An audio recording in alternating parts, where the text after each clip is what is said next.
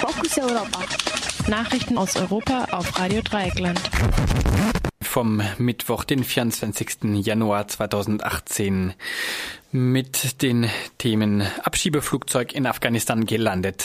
5000 Menschen wegen türkischer Offensive aus Afrin geflohen.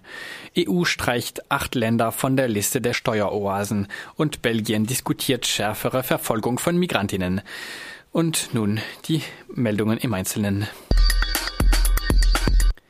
Das Abschiebeflugzeug mit 19 Afghanen an Bord ist am Morgen in Kabul gelandet. Die Maschine war am Abend vom Flughafen in Düsseldorf gestartet. Dort protestierten mehr als 100 Menschen gegen die insgesamt neunte Abschie Sammelabschiebung in das Bürgerkriegsland. Aus Bayern wurden nach Angaben der bayerischen Regierung acht Menschen zwangsweise ausgeflogen. Zu den Wohnorten der anderen Menschen an Bord gab es keine Angaben.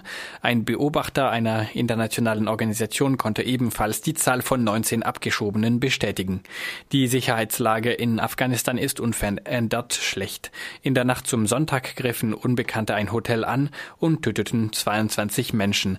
Auch ein Büro der Kinderhilfsorganisation Save the Children in der Stadt Jalalabad wurde attackiert. Am Mittwochmorgen gibt es noch keine Informationen zu möglichen Todesopfern.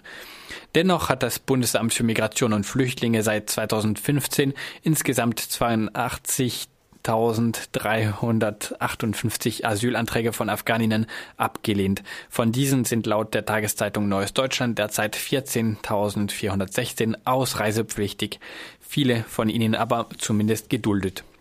4.159 Menschen sind demnach akut von Abschiebungen bedroht, weil sie weder eine Duldung noch einen anderweitigen Schutzstatus haben.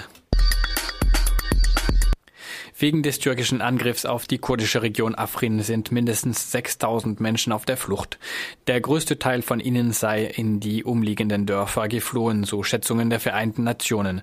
Allerdings haben sich diesen Angaben zufolge auch rund 1000 Menschen bis in die weitgehend zerstörte alten Stadt Aleppo zu, durchgeschlagen. Insgesamt sind rund 324.000 Zivilistinnen in der Region um Afrin von den Kämpfen bedroht.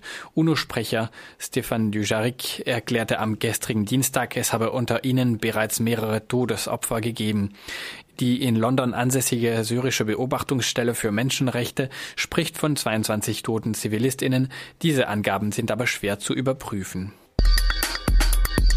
Die erst im Dezember veröffentlichte schwarze Liste von Steueroasen ist schon wieder kürzer geworden. Wie Euronews berichtet, haben die EU-Finanzministerinnen insgesamt acht Staaten, darunter Panama, von der Liste gestrichen. Die entsprechenden Länder hätten sich transparenten Reformen verschrieben, so die Finanzministerinnen. Die, der EU-Finanzkommissar Pierre Moscovici erklärte, seinem Verständnis nach wurden die gestrichenen Staaten auf die sogenannte graue Liste gesetzt. Dort sind Staaten verzeichnet, die zwar aus Sicht der EU eine problematische Steuergesetzgebung haben, bei denen die EU aber Verbesserungsbemühungen sieht. Die Länder, die von der schwarzen auf die graue Liste rutschten, sind Panama, Barbados, Grenada, Südkorea, Macau, die Mongolei, Tunesien und die Vereinigten Arabischen Emirate. NGOs kritisieren sowohl die ursprüngliche Liste als auch die neuesten Änderungen. Bei den nun auf die graue Liste verschobenen Ländern sei völlig unklar, was genau sich seit Dezember verbessert habe. Auch Muscovici forderte, die Verbesserungen müssen transparent gemacht werden. Zudem ziele die Liste fast ausschließlich auch Nicht-EU-Staaten. So beanstandet beispielsweise die Hilfsorganisation Oxfam. Dabei umgingen auch Länder wie Irland oder die Niederlande die EU-Regularien zur Eindämmung von Steuerhinterziehung. In Belgien diskutiert das Parlament einen Gesetzentwurf, der es der Polizei erlauben würde, Privatwohnungen auf der Suche nach illegalisierten Migrantinnen zu durchsuchen. Gleichzeitig gab es in der Hauptstadt Brüssel Proteste gegen die Pläne der Regierung, in Parks schlafende Migrantinnen zu verhaften. Der Gesetzesentwurf sieht vor, dass auch die Wohnungen von Privatpersonen durchsucht werden können, wenn die Polizei vermutet, dass sich dort Personen ohne Aufenthaltsrecht aufhalten könnten. Den Besitzerinnen oder Mieterinnen könnten demnach ebenfalls Strafen drohen.